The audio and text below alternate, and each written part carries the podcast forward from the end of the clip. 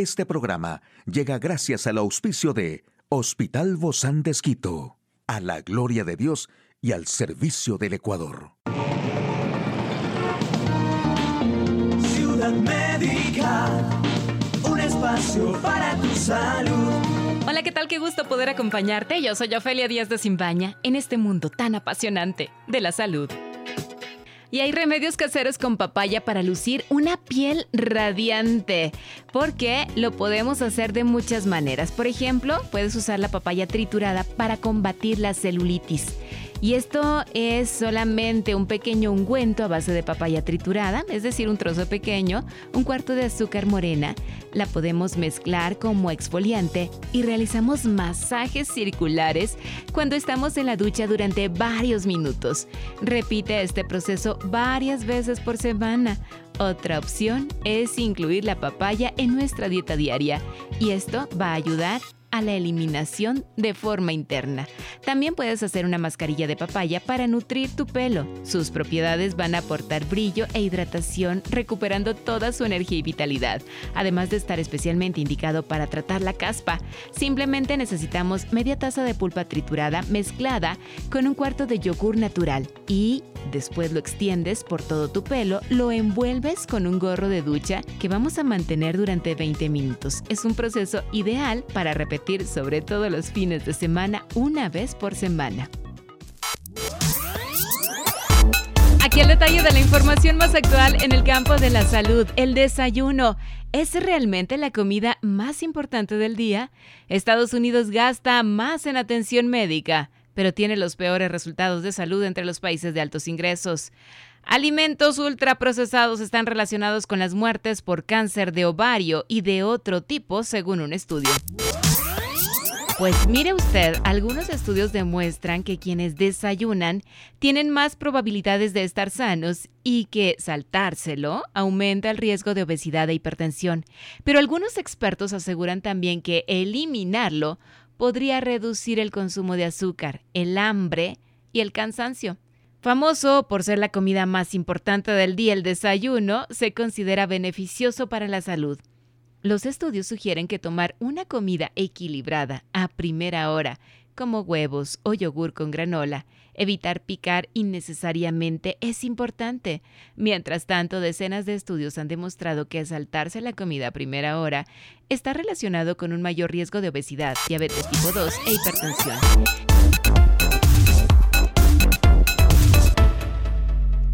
Y Estados Unidos gasta más en atención médica que cualquier otro país de altos ingresos, pero tiene la esperanza de vida al nacer más baja y la tasa más alta de personas con múltiples enfermedades crónicas, según un informe de Commonwealth Fund, un grupo de investigación independiente. El informe también dice que en comparación con otros países, Estados Unidos tiene la tasa más alta de muertes por causas evitables o tratables y la tasa más alta de muertes maternas e infantiles. Estados Unidos no solo es el único país que que no posee una cobertura de salud universal, sino que su sistema de salud parece diseñado para disuadir a las personas de usar los servicios. Así escribieron en el informe los investigadores del Commonwealth Fund, con sede en Nueva York. La asequibilidad sigue siendo la razón principal por lo que algunos estadounidenses no se inscriben en la cobertura de salud, mientras que los altos costos de bolsillo hacen que casi la mitad de los adultos en edad laboral dejen de recibir atención necesaria o la demoren más alimentos ultraprocesados aumenta el riesgo de desarrollar y morir de cáncer, especialmente cáncer de ovario, según un nuevo estudio que se realizó a más de 197 mil personas en el Reino Unido.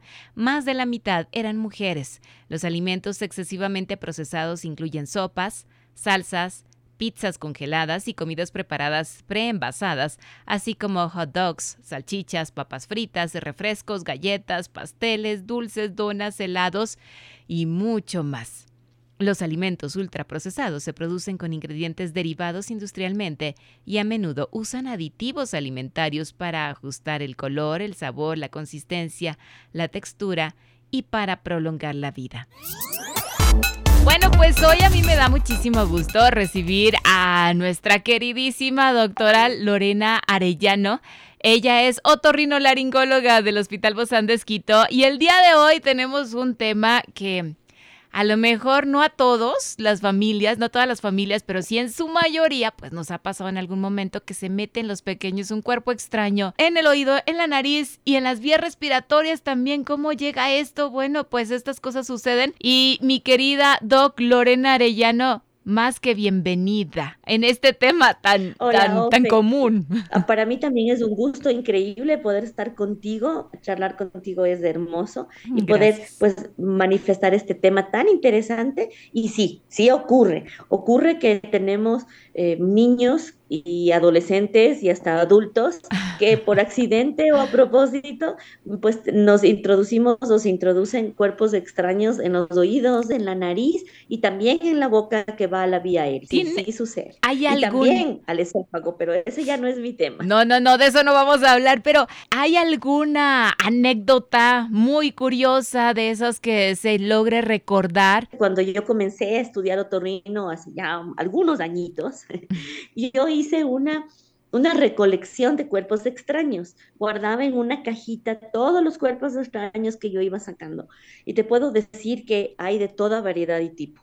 Todo. Es increíble lo que te puedo contar que hubo en ese tarrito que ya lo tuve que botar porque es que era una mezcla increíble de todo. ¿Qué había? Pero yo tuve una paciente, una niña que ella tenía, o sea, era una niña preciosa, muy inteligente, y venía a la cuarta vez que se metía la parte de atrás, la mariposita del arete en su oído. Entonces ella venía y yo le lavaba, le retiraba su, su, mariposita, pero volvía y volvía. Entonces yo le pregunto, incluso hay cuentos que, que venden en las librerías, uno de esos es de una tortuga que es espectacular, porque esta tortuga se mete todos los cuerpos extraños que quieres, y entonces el cuento les enseña a los niños que es peligroso y que no deben hacerlo. Yo les explico esto, les mando a leer su cuento, pero siempre regreso a esta niña cuatro veces. Y eso sí puedes tener en casos de niños que, por ejemplo, tienen eh, alguna deficiencia eh, mental o de comportamiento en lo que ellos tienen como acción repetitiva hacer esto, pero era una niña totalmente inteligente, súper despierta. Entonces ven a la cuarta y le pregunto, por favor, cuéntame, ¿qué pasa? ¿Por qué te pones esto? Pero tienes que contarme, es peligroso. Y me dice, doctora, es que a mí no me gustan los aretes que me pone mi mamá. Ah. Entonces yo me saco para que se caiga el arete, entonces parecía perdido el arete, y como no tenía dónde meter la, la cosita de atrás, la mariposa se la metía en el oído. Ay, ay, ay. Entonces, a esa fue, me dio tanta risa. Entonces le dije a la mamá yo, porque ella no se atrevía a decirle, le dije, ¿sabes qué? Puede ser que a tu hija no le gusten los aretes. ¿Por qué no conversas con ella y tal vez le compras unos que sean mm, de ruedita o vas con ella a comprar aretes? O tal vez por un tiempo no le pones aretes, porque tal vez ella no quiere. Entonces nunca más la volví a ver después de eso. Creo que ya no funcionó. Pero mira las razones tan insólitas que pueden tener los niños para introducirse un cuerpo extraño. Y dentro de eso hay infinidad de cosas como esos artículos que tú te encontraste. Menciónanos algunos de estos artículos raros que a veces uno no pensaría que los niños también se pueden meter en el oído. Te hablo desde los lápices, que, se, los niños se meten los lápices al oído, se les rompen las puntas. Tenemos piedras, tenemos las, los mullos de los collares, eso es la cosa más importante, las plastilinas, los algodones, se meten los borradores y lo más grave, o sea, lo más grave que alguien puede introducirse en cualquier parte del cuerpo son las pilas, pilas de reloj, esas son muy, muy peligrosas porque comienzan a generar ácidos dentro del cuerpo y producen unas quemaduras terribles. Esas son una verdadera emergencia. Los, los, los, cuerpos extraños, como los lapicitos, las piedritas y cosas así, sí son problema porque hay que retirarlas. Pero una, un, un, mensaje que yo quiero que les quede claro es que no es una emergencia tal de que sea urgente sacarle, ni intentar en casa estar hurgando con instrumentos ni en nariz, ni en oído, ni en boca, porque se lastima. No tenemos la luz, no tenemos la experticia, no tenemos los instrumentos, ni ir a lugares donde no hay la suficiente instrumentación ni la suficiente preparación. Entonces, estos cuerpos extraños que no son pilas, ni son cortopunzantes, ni son seres vivos, pueden quedarse hasta que un especialista o un médico capacitado pueda retirarles sin ningún problema. ¿Hay síntomas entonces que provoquen o que uno sepa que hay un cuerpo extraño? Porque eso no se ve, solo el niño te empieza a decir o huele mal, hay algo. Estas cosas peligrosas como pilas duelen y son una emergencia porque producen ácidos queman y hay que sacarlas lo más pronto posible. Los cuerpos de extraños vivos, por ejemplo, sí hemos tenido muchos casos de cucarachitas, mosquitos que se introducen cuando tú estás durmiendo y puede, eso sí, causar mucho malestar, porque los seres vivos pues siguen vivos dentro de tu conducto y pueden causar dolor y molestia. Eso lo sientes inmediatamente y eso hay que paralizarlos. O sea, lo que hay que hacer es no tratar de sacarles de patita a patita, no. Lo que hay que hacer es poner un poco de aceite, aceite, puede ser el aceite de glicerina, puede ser el aceite, por último, el aceite de, comida frío. Lo pones y el, el bichito se paraliza y ya no se mueve, entonces ya no duele y puedes ir a un centro médico donde te van a hacer un lavado y seguramente va a salir perfecto. en, el oído, la falta auditiva.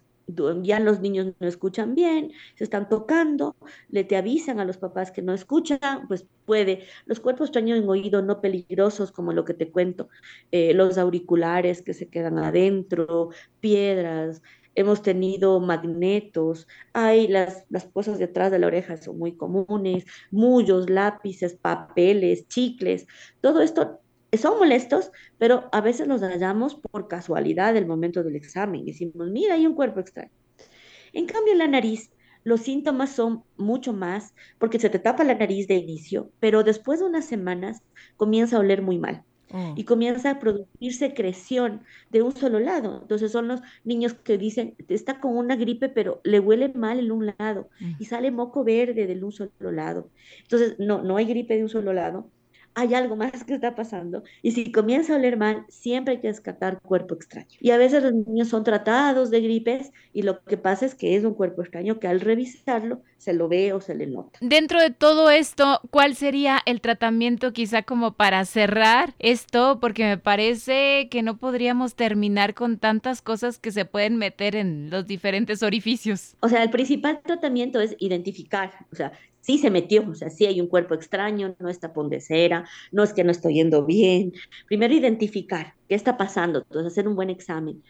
Eso es lo primero, igual en la nariz, tener la sospecha. A veces las profesoras o las personas que le cuidan dicen que había 10 muchos para hacer el collar y faltan. Ah. O sabes que yo dejé aquí el canguil o el tostado y me están faltando o qué pasó, yo dejé aquí tres pepas. Uno se da cuenta, pero es lo primero, identificar. Eh, si no es un cuerpo extraño peligroso, vivo, cortopunzante o que sea una pila, pues acudir a un centro donde realmente haya la capacidad de sacarlo es una forma muy sencilla de sacarlos. Te prometo que si el niño está tranquilo y se le explica, es muy rápido los procedimientos. A caso contrario, los niños manipulados, que han sido los papás los que intentan sacarle, o en otros lados que a veces no hay la visión perfecta o los instrumentos, el niño que está ya manipulado y lastimado, o el adulto lastimado, ya no es fácil porque está sangrando y se convierte en un proceso que a veces nos toca entrar a quirófano para que el niño esté tranquilo y poder retirar. Entonces, la primera el primer consejo es, si no es peligroso, esperen ir a un centro capacitado para poder hacerlo. Y después, cuando es peligroso, si es que es un mosquito o algo vivo, frénenlo, pónganle un poquito de aceite y no va a pasar nada, se va a quedar ahí, pero ya paralizado y no va a causar daños. Y si es un corto punzante, no intenten estar sacándolo, porque el corto punzante lastima de un lado o del otro. Entonces hay que posiblemente hacerlo ya con más pausa en un quirófano o con una radiografía previa. No le metamos mano a lo que no sabemos que se nos metió, así es que por favor a prestar este mucha atención. no, sí, sí, sí. no hay que meterle mano. No hay que meterle mano. Muchísimas gracias, querida Doc Lorena Arellano, otorrinolaringóloga del Hospital Bozán de Nos vemos pronto en una próxima. Por favor, estoy siempre a las órdenes. Es un gusto enorme, Ofe. Gracias igualmente y un abrazo para ti, amigo y amiga. Hasta la próxima. Salud. Puedes escuchar de nuevo este programa en hcjb.org. Este programa llegó a usted gracias al gentil auspicio de Hospital Bozán de Esquito, a la gloria de Dios y al servicio del Ecuador.